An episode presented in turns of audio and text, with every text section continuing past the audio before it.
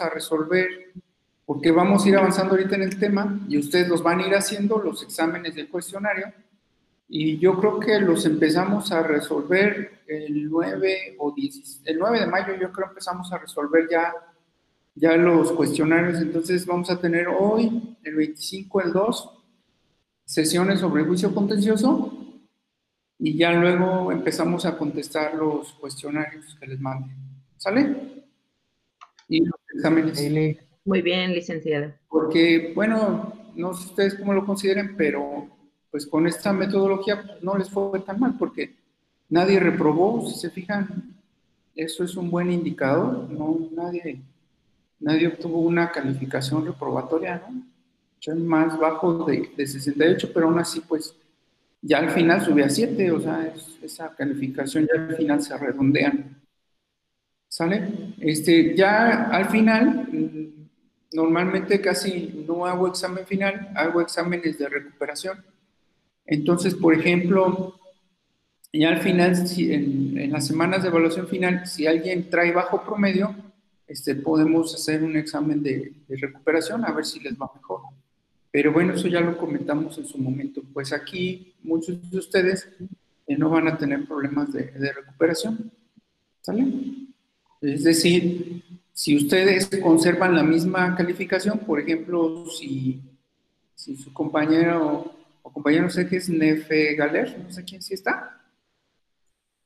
No sé quién sea. No, quién sabe, quién sea. Galer, pero por ejemplo, si Nefe Galer yo, vuelve a sacar otro 68 en el, en el siguiente parcial, pues ya al final su calificación sería 7 y ya sería su calificación final. ¿Vale? Hey, entonces, pues hasta ahorita lo que vamos, pues nadie va a reprobar, ¿verdad? ¿Por qué? Bueno, pues porque traen, traen este, pues un promedio aprobatorio, no creo que, saquen este, menos de 68, ¿no? Ya sería una cuestión muy, muy trascendental. ¿Sale? Entonces vamos bien en los, en los promedios. ¿Alguna otra duda? No, todo bien. Entonces vamos a, continuar con la sesión. Yo me encuentro aquí en la, en la, universidad, en uno de los salones. Estoy en el salón este, 42, aquí en, la universidad. Ya además terminamos la sesión y, me voy. Hace rato di clase y, pues también me toca estar pendiente de que, de que los maestros estén dando sus clases, estén atendiendo a las alumnas y alumnos. Y pues me da gusto poderlos atender por este medio yo siempre trato de ver lo positivo de todo lo que ocurre y yo pienso que, que de alguna manera, pues esto nos está ayudando para, para aprender cosas, para hacer otras. Y sobre todo, pues los que vienen de fuera, pues esto les está sirviendo mucho porque pues están ahorrando el venir y estar aquí eh, de manera presencial. Y pues ahí tiene sus cosas positivas y, y negativas, ¿no? Hay que verlo más más lo positivo. Y pues a mí me da mucho gusto contactarlas, contactarlos y pues que y poderlos apoyar en esto de, del aprendizaje del proceso fiscal. Entonces voy a empezar.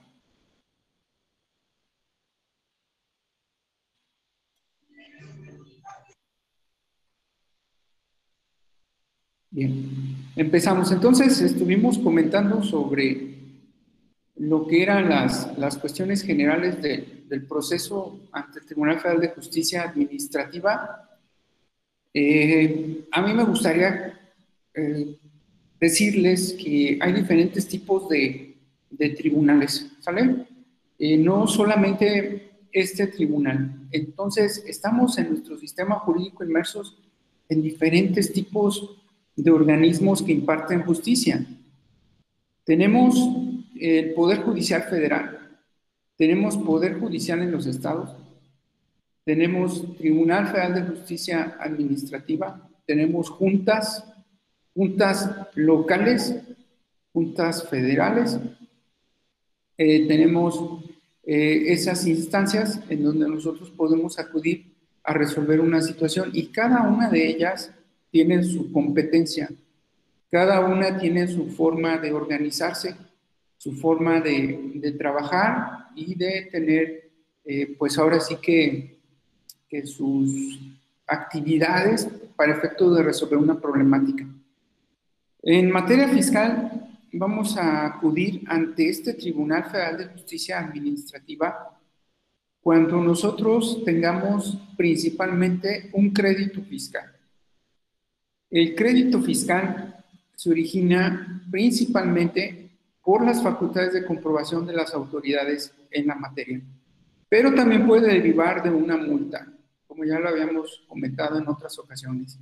Entonces, ya que tenemos el crédito fiscal, vamos a tener dos opciones. Vamos a tener la opción de presentar un recurso o de presentar el, juicio. Yo le recomiendo el recurso, sí, lo vamos a comentar un poquito más. Pero bueno, ¿cómo está organizado ese tribunal? ¿Cómo es ese organismo? ¿Cómo está compuesto? Bueno, les voy a presentar un, material donde vemos aquí la, estructura orgánica.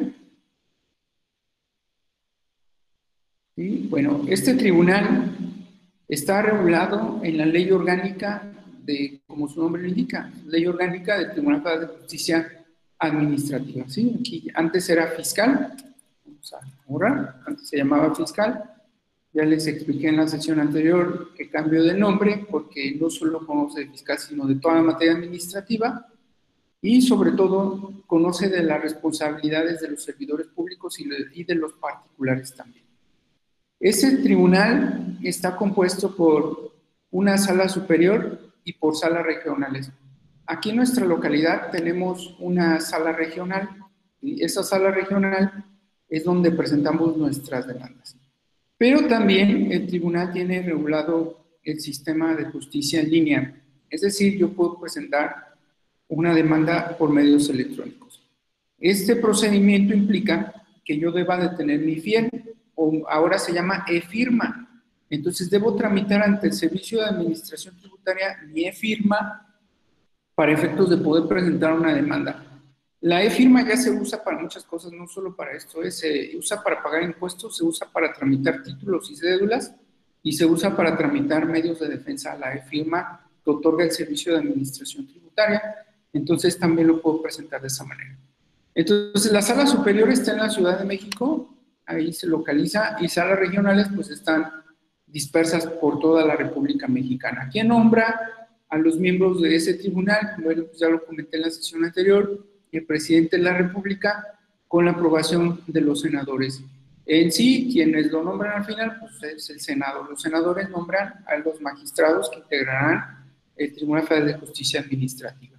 ¿Cuánto duran en su cargo? los de la sala superior duran 15 años y los demás de las salas regionales duran 10 años, pero pueden ser ratificados, pueden ser propuestos para un nuevo periodo en sus funciones. Entonces, eso es, es lo, que, lo que ellos consideran. ¿Cómo se integra la sala superior? Bueno, pues son 11 magistrados, ¿sí? cada uno de ellos ya quedamos que los nombra el presidente, ellos componen el pleno eh, quiero comentarles que ya pronto va a haber no 11, van a ser otros 5 más. Actualmente este, tenemos dos secciones nada más, pero ya se va a crear otra sección en, en, el, en este organismo. Entonces, pero actualmente pues son 11 magistrados, ellos son el pleno, toman acuerdos, resoluciones y, lo hacen por la asistencia o la presencia de, de siete magistrados. ¿Por qué es importante esto, esto del pleno y esto de las, de las sesiones? Bueno, pues porque si yo me voy a la, a la página de la, del Tribunal Federal de Justicia Administrativa, en, ese, en esa página va a haber eh, varias cosas, pero lo que me interesa son las tesis. Entonces, ellos, al igual que la Suprema Corte de Justicia de la Nación, crean jurisprudencia.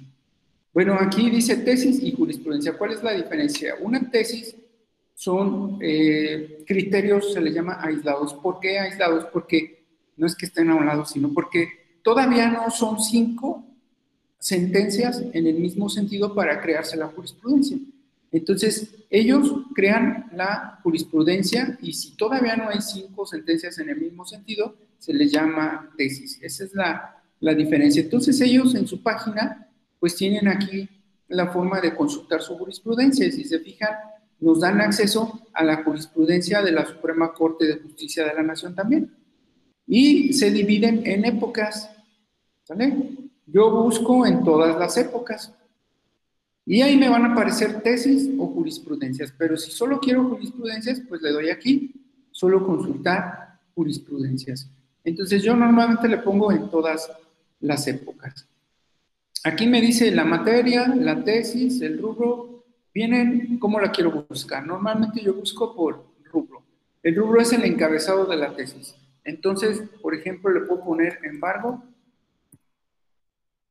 realizo la, la consulta y ya me aparecen las tesis del, del, tema que yo seleccioné. Pues aquí tengo que, que buscar una. Por ejemplo, ya esta la abro y me dice ya detalle de qué se refiere. Y habla del embargo en la vía administrativa. ¿Sí? Entonces, esta es una forma de, buscar las, las tesis regreso al estado anterior. Y esto es muy importante cuando ya yo realice mi escrito de recurso o mi escrito de demanda. Eh, yo voy a ocupar lo que son las, las tesis con la finalidad de reforzar mis argumentos. Incluso de aquí voy a poder sacar algunos argumentos, ¿sale? Este, y pues aquí van apareciendo. Vamos a, a ponerle bueno, les muestro aquí, miren, esta sí dice que es jurisprudencia, ¿se fijan? Esta dice que sí, las otras no, no me dicen que es jurisprudencia. Entonces, si no dice jurisprudencia, vamos a ver el siguiente, pues entonces es un criterio aislado, aquí dice criterio aislado, aquí dice jurisprudencia, y ahí me va mostrando, ¿vale? Entonces, este pleno o estos organismos jurisdiccionales aparte de impartir justicia, se reúnen con la finalidad de crear las jurisprudencias. Y cuando tengan un caso similar, pues ya no estar arrastrando lápiz para efectos de redactar una sentencia, porque ellos ya tienen una previa y simple y sencillamente se concretan a citar sus criterios que ellos establecieron en un momento determinado. Y también me ponen esto porque también mi escrito de defensa pues lo voy a sustentar en los de la Suprema Corte de Justicia de la Nación. Y entonces le doy un clic y pues ya me va a llevar ¿sí? a lo que la Suprema Corte de Justicia de la Nación ha aprobado en materia fiscal. Y de esa manera yo voy a estar buscando los contenidos y respaldando mi información. Entonces, estos organismos que estamos comentando, este pleno, una de sus funciones muy importantes, pues es crear todo eso eh, que les acabo de mostrar, todas las tesis o las jurisprudencias, para efecto ya, de ya no estar batallando y, y pues estar eh, pues de alguna manera eh, arrastrando el lápiz como les comenté y emitir sus resoluciones en un sentido determinado. Entonces, esas, esas salas se divide en dos secciones, cada sección tiene cinco magistrados, uno de ellos es el presidente. Bastan cuatro para poder sesionar. Si hay empate en las decisiones, el presidente, por eso son cuatro y uno de ellos es el presidente, es el que tiene el voto de calidad. ¿Sale? Entonces, si no se aprueba el proyecto de resolución de sentencia, se cambiará de sección, es decir, de esa sección se va a pasar a la otra. Entonces, ustedes recuerden que en un juzgado civil, en un juzgado penal, en un juzgado mercantil, el juez es el que emite la sentencia. En materia fiscal no. En materia fiscal es similar al Poder Judicial. Se emiten las resoluciones por votación de los integrantes, ya sea del Pleno, de las secciones o de las salas. Entonces ellos agendan sus reuniones, se juntan y emiten su resolución. Les dije en la sesión anterior, es similar a las juntas las juntas emiten sus laudos por el consenso, el acuerdo de patrón, trabajador, sindicato, gobierno. Entonces, ellos en su conjunto acuerdan y emiten sus resoluciones. Acuérdense también en el recurso fiscal ante el INSS, el Instituto Mexicano del Seguro Social, el INSS también emite sus resoluciones en un cuerpo colegiado. Entonces, esto nos da a entender de que no es lo mismo un juzgado civil, un juzgado mercantil, un juzgado penal, que otros juzgados en cuanto a la forma de emitir sus resoluciones.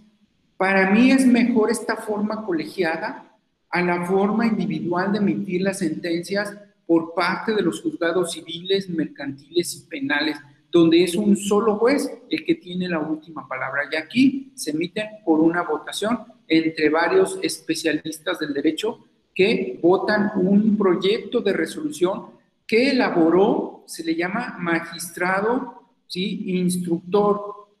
Mi magistrado instructor es el que recibe la demanda y la tramita. Esa, esa, esa demanda se concluye, ya lo vimos nosotros, con una resolución. Vamos a cambiar. Entonces, esa demanda inicia en la etapa postulatoria, hay una etapa de pruebas, hay una fase de conclusión y se dicta la sentencia. Entonces, el magistrado instructor realiza todas estas etapas que están aquí, todas estas, ¿salen? Pero la de resolución, de dictar la sentencia, le corresponde a los miembros del tribunal, a los magistrados miembros del Tribunal Federal de Justicia Administrativa de manera colegiada. Y quien ejecuta la sentencia ya va a ser nuevamente el magistrado instructor.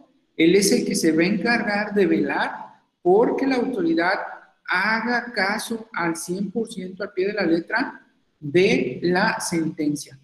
Si nosotros no estamos de acuerdo con la, con la eh, ejecución de la sentencia, es decir, con lo que hizo la autoridad, vamos a poder presentar un recurso ante el mismo magistrado instructor para que obliga a la autoridad a cumplir correctamente esa resolución. Fíjense ustedes qué pasa en materia civil o en materia mercantil. Una vez que está la sentencia, se notifica a las partes en materia civil y mercantil. Y para que yo la pueda ejecutar, tengo que iniciar otro procedimiento ante el mismo juzgado civil para que el mismo juzgado ordene la ejecución de la sentencia. En materia fiscal no.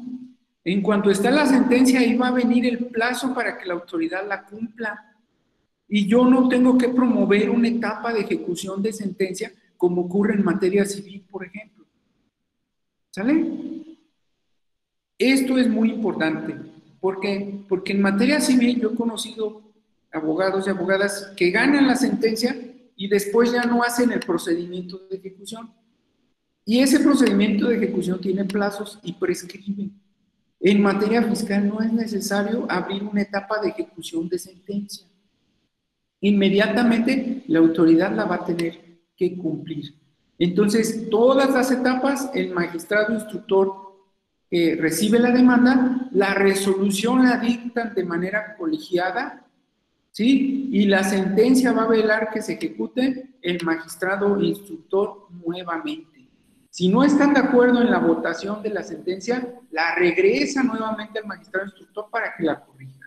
¿De acuerdo? Entonces, esa es algunas de las diferencias que nosotros tenemos con los procedimientos que manejamos actualmente. Bueno, pues entonces, continuando con esto que estamos eh, analizando, les quiero decir que actualmente donde nosotros presentamos nuestras demandas son en las salas regionales. ¿sí?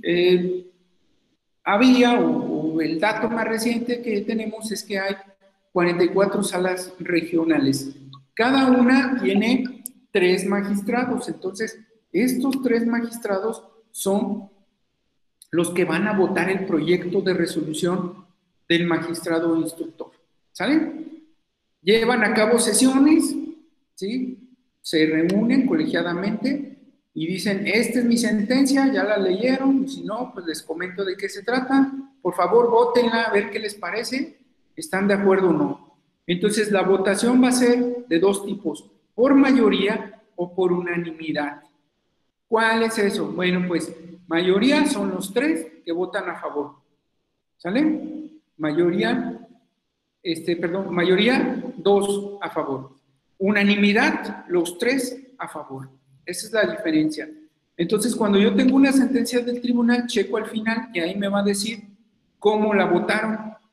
Y eso me da una pauta para ver cómo estuve yo con mi demanda, qué tal estuvo. Si la pierdo y dicen, se votó por unanimidad, es decir, los tres, pues quiere decir que sí, yo no tuve la razón en mi demanda. Pero si yo veo una sentencia que dice, se votó por mayoría, quiere decir que uno de los magistrados no estuvo de acuerdo y manifestó su oposición al respecto. Entonces quiere decir que a lo mejor estuve más o menos bien, ¿no? Porque un magistrado tuvo el mismo criterio que yo, a pesar de que haya perdido el asunto. ¿De acuerdo? Entonces eso es lo, trascendental en materia que estamos analizando. Eh, cerca de nosotros, pues hay una sala en Querétaro, ¿sí?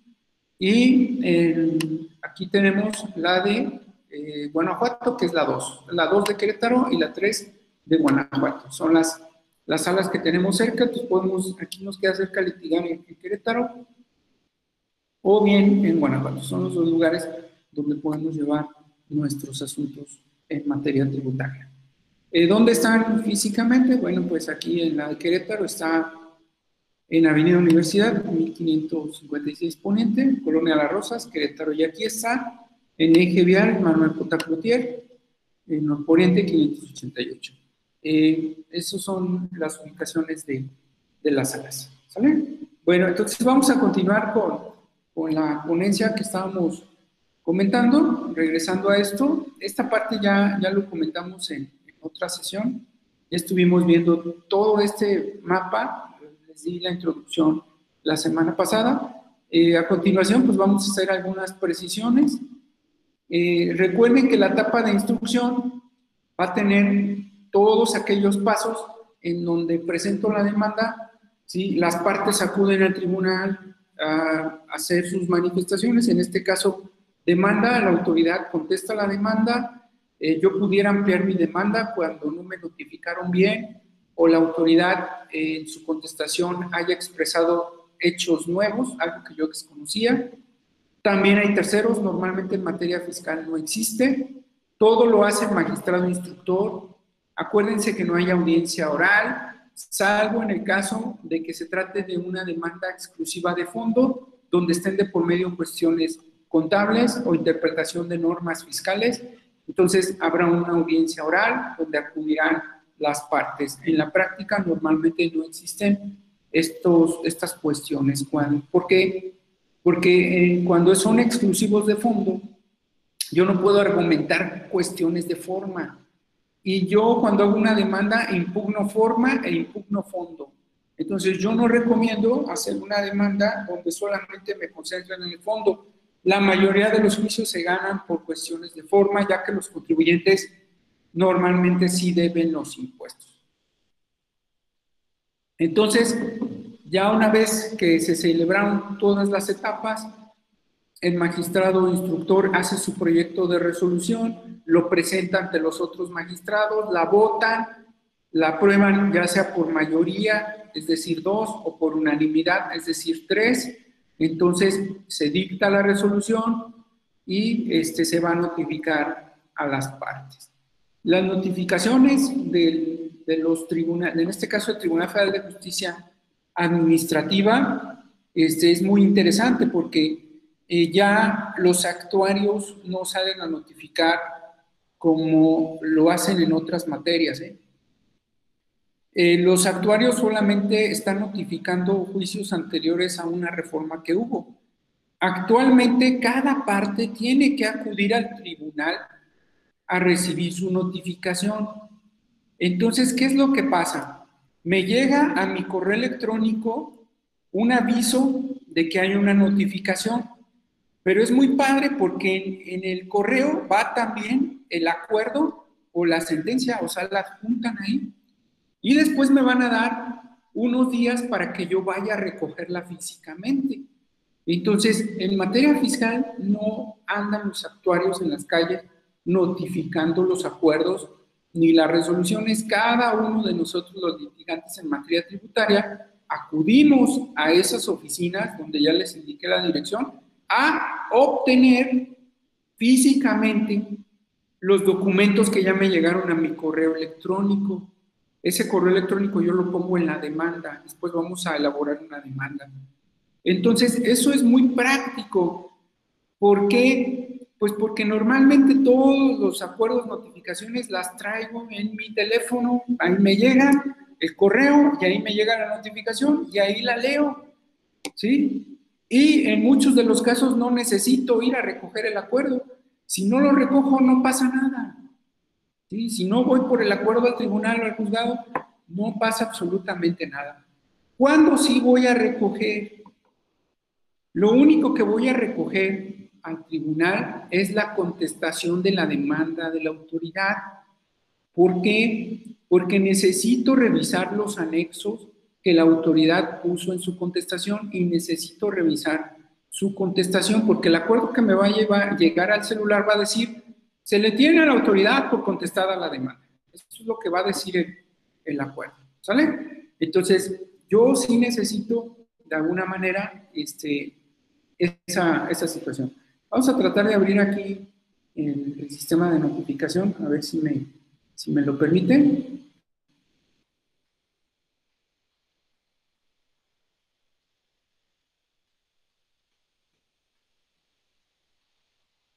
Para mostrarles algunos acuerdos.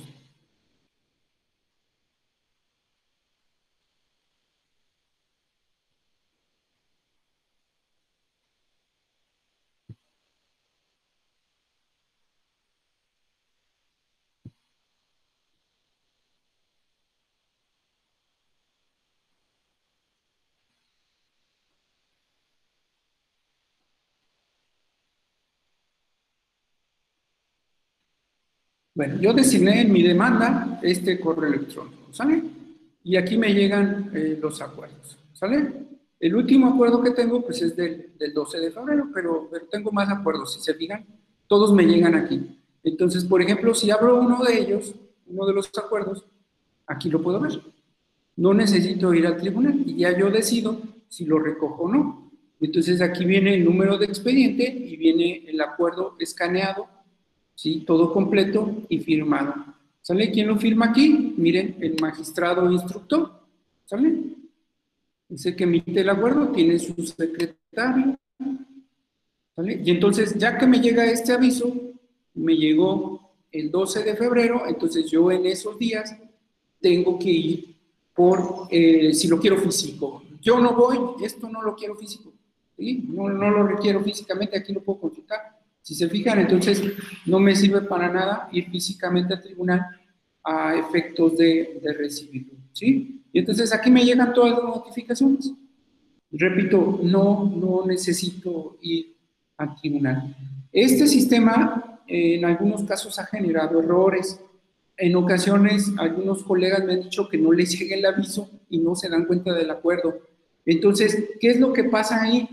Que la ley realmente dice que yo yo debo estar al pendiente del boletín. Eso es lo que debo estar checando, no solo el correo del boletín. En lo particular, yo no he tenido problemas con esta parte de que me lleguen los correos.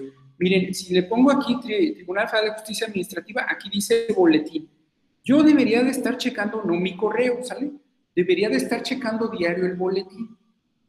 ¿sí? Pero el boletín viene muchas cosas, viene el número de expediente aquí, ¿sí? Y viene todo lo que tengo que checar. Yo debería de estarme metiendo aquí al boletín, ¿sale? Y en el boletín poner mi expediente y buscar las notificaciones, ¿sale? Entonces vamos a, tomar, si gustan, este que está aquí, que es el 193 19, a ver si me da, 19 33 19.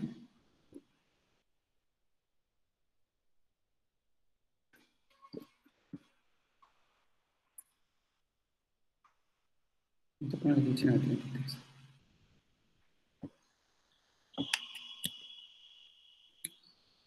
Le tengo que poner todo completo, ¿eh? A ver si sí me lo acepta. Por ahorita no. Me pide todo completo. No me lo sé completo. Vamos a checarlo.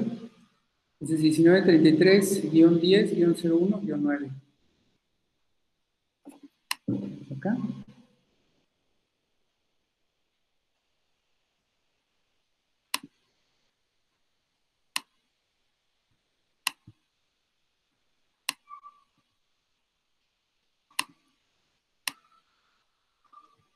Bien, entonces 1933 19 guion 10 guion 01 guion 9. ¿Vale?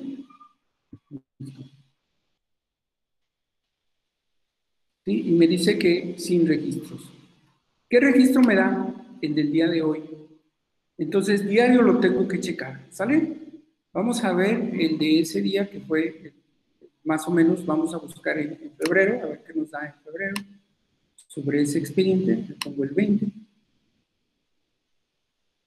Este es como, como el boletín diario, ¿sale? Y no hay registros, si se fijan, entonces de ese expediente yo todos los días tendría que checar este boletín, ¿sale? De ese expediente. En la práctica no lo hago. ¿Por qué no lo hago? Bueno, pues porque de alguna manera me llega al correo, pero reitero, hay colegas que les han dicho, les, han manifestado que no les han llegado esos correos. Este, si no les llegan los correos y se les pasa el término, no es culpa del tribunal, porque nosotros los abogados estamos obligados a consultar este boletín diariamente. Entonces, todos los días le tengo que poner el mismo procedimiento que les acabo de mostrar, con la finalidad de estar al pendiente de esos acuerdos o resoluciones. Entonces, esa es la, la situación.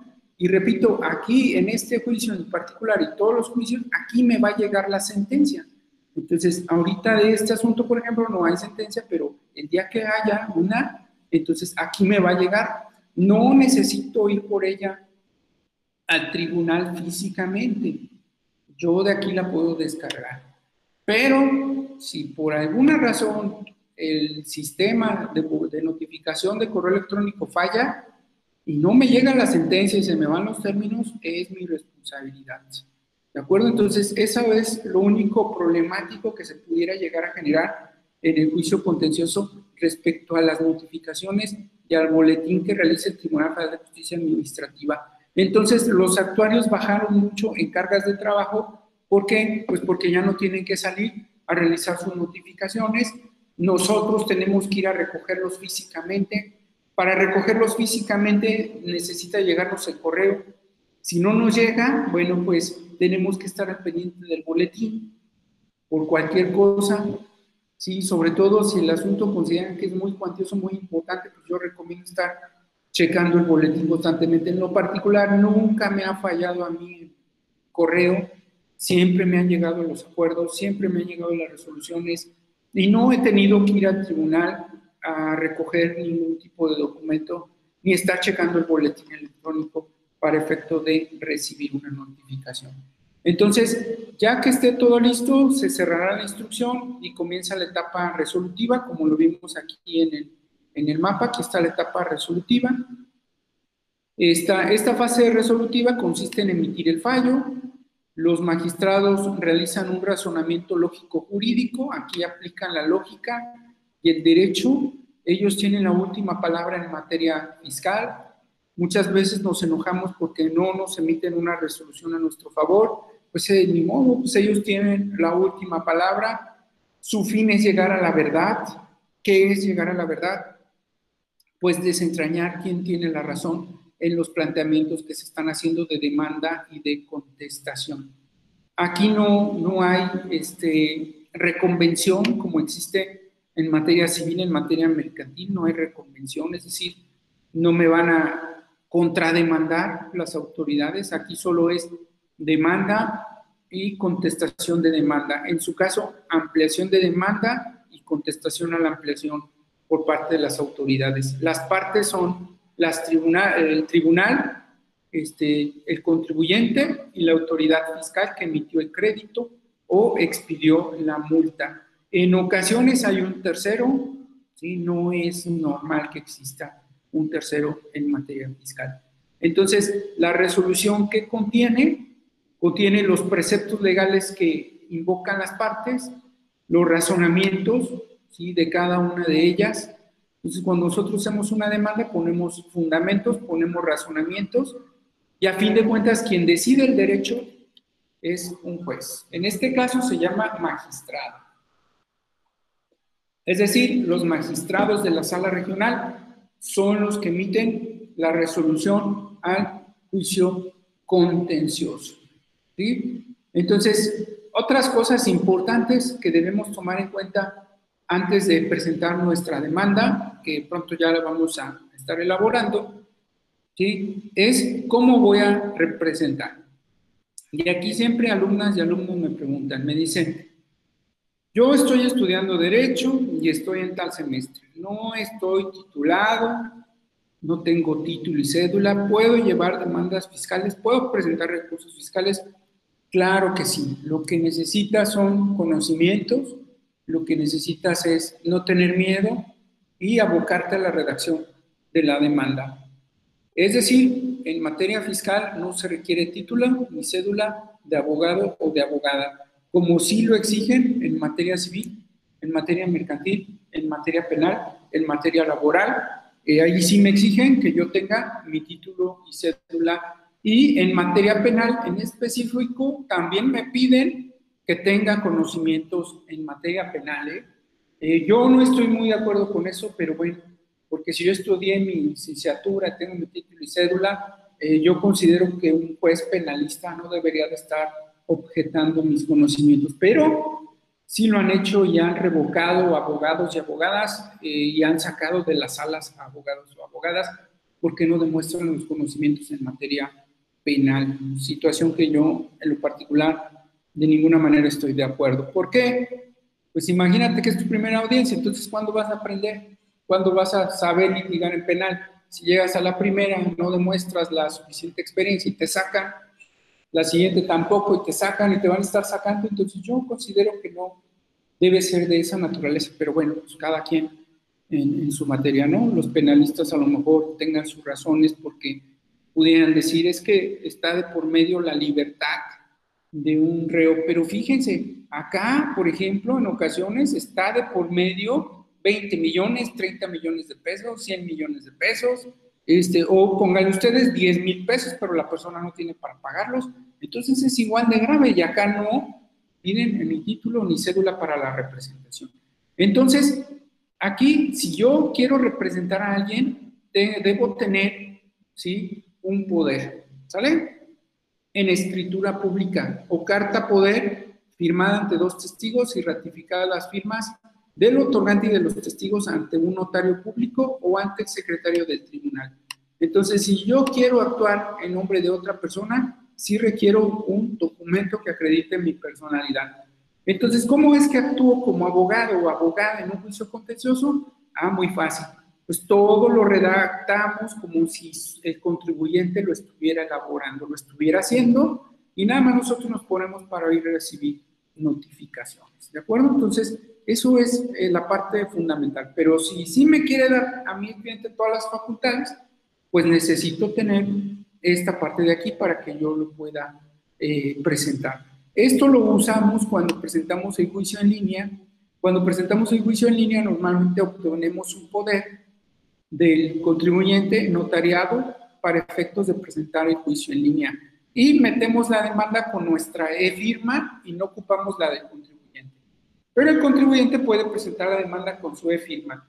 Hay ocasiones en que los contribuyentes no tienen e-firma, entonces ahí pues nosotros podemos presentar la demanda con la nuestra, pero ocupamos un poder con la finalidad de que nos permitan actuar en el sistema de juicio en línea a nombre de otra persona ya que no se admite la gestión de negocios, tiene que ser un instrumento público. Eh, con posterioridad, eh, podemos comentar que los menores de edad se van a representar por quien tenga la patria potestad. Incapaces, beneficiarios de una sucesión, personas ausentes, va a ser por resolución judicial. Aquí nos van a contratar para dos cuestiones cuando se trate de incapaces, es decir, personas que no tengan capacidad, beneficiarios de una sucesión o personas ausentes, aquí nos van a contratar primero para hacer un juicio, para que se determine la incapacidad y quién tiene la representación, eh, para un juicio sucesorio y en estos casos vamos a iniciar primero con un juicio civil para que se reconozca algunas de estas situaciones y después vamos a poder presentar el juicio contencioso. ¿Cuál es el problema? Que en ocasiones estos juicios, esta resolución judicial tarda mucho en emitirse por el juzgado civil. Yo solo tengo 30 días para presentar una demanda y se me pueden ir los plazos. ¿Sale? Ahorita vamos a ver cuándo se suspenden esos 30 días. Eh, las autoridades, ¿quién las representa? Una unidad jurídica encargada de su defensa.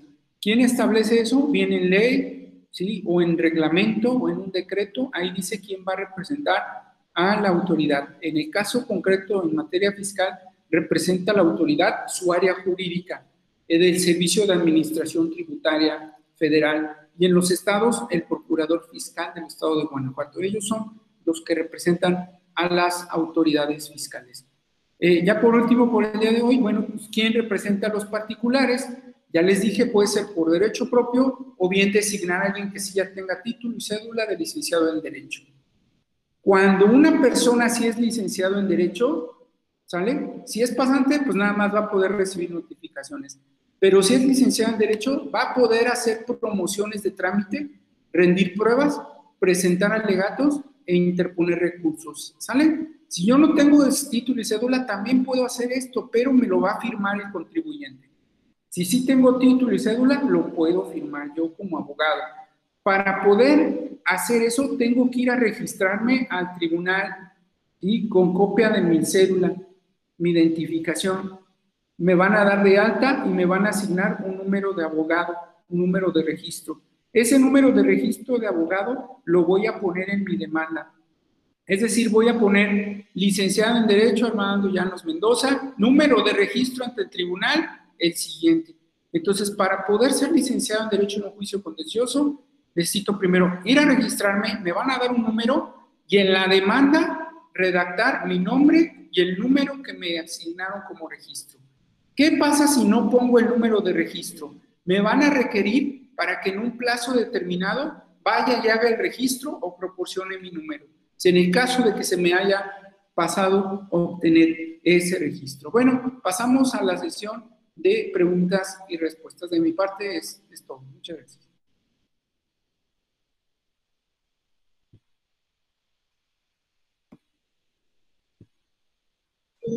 Muchas gracias, licenciado. Oiga, licenciado, este, las calificaciones del examen, disculpe usted, Sí. Sí, dígame. ¿Qué pasa con las calificaciones? ¿No las mandó, licenciado? Ah, es que llegaste tarde, ya ves. Adiós. Yo creo que sí. Sí, pues fue lo que Tuve un problemita aquí de conexión en mi internet. Bueno, vamos a poner otra vez, ¿sale? Déjenme ver si no la cerré. Aquí está.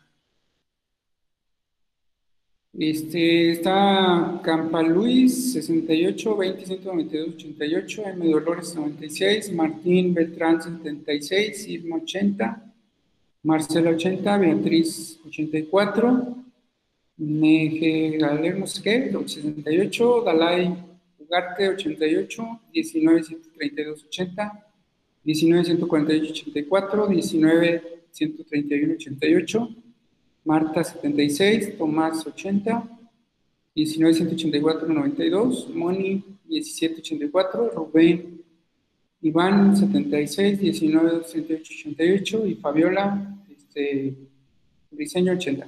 Aquí el problema les dije es que no han entregado las tareas, la tarea del recurso a mano, no la han subido y eso les puede dar un punto. ¿Sale? Sí, licenciado, se la paso mañana. Muchas gracias. El día que puedan, no hay ningún problema, todavía tenemos tiempo. Gracias, muchas gracias. ¿En qué más les podría ayudar con confianza? ¿Todo está bien? Les voy a compartir el Todo está bien, Lic. lo repasen.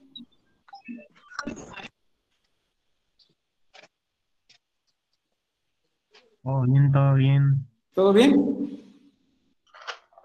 Gracias, licenciado. Entonces les comparto toda esta información que ustedes estuvieron viendo y pues vayan estudiándola por favor porque ya también, bueno, los que llegaron tarde también les comento que checamos también en el inicio en el calendario Este, entonces, si no regresamos a las actividades, según las autoridades sanitarias, entonces el día 30 de mayo haríamos el examen en línea, sábado 30 de mayo, igual a la misma hora. Eh, ya les dije que por ahí del 9 o el 16 vamos a empezar a contestar el cuestionario. Ya ahorita les voy a subir el cuestionario en el Classroom.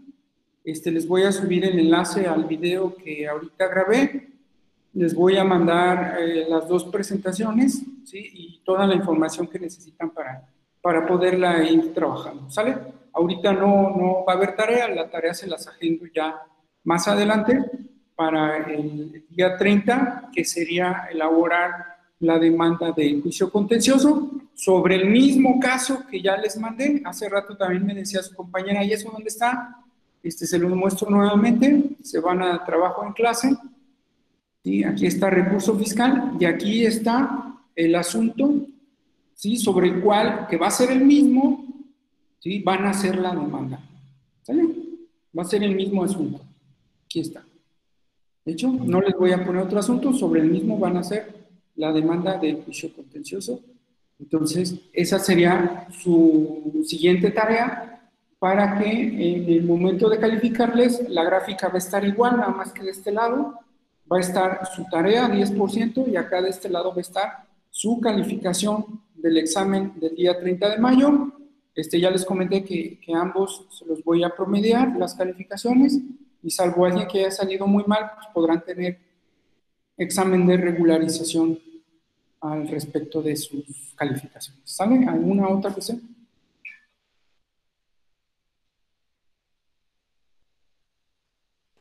No, nada, Nick, sería todo. Gracias. Les agradezco la atención. Este, también yo pienso que si se cansa. Muchas gracias, licenciado. Entonces, por el día de hoy le dejamos, pero va a estar ahí su material para complementar este, lo que ya comentamos, ¿sale? Muy bien, Sí, bien. Gracias. Bueno, pues quedo a sus órdenes y nos vemos de hoy en ocho. Si tienen dudas, pues ya de hoy en ocho me comentan. Muchas gracias, muchas licenciado. Hasta luego. Hasta luego. Que tenga buen fin de semana. Adiós. Buen día. Bye.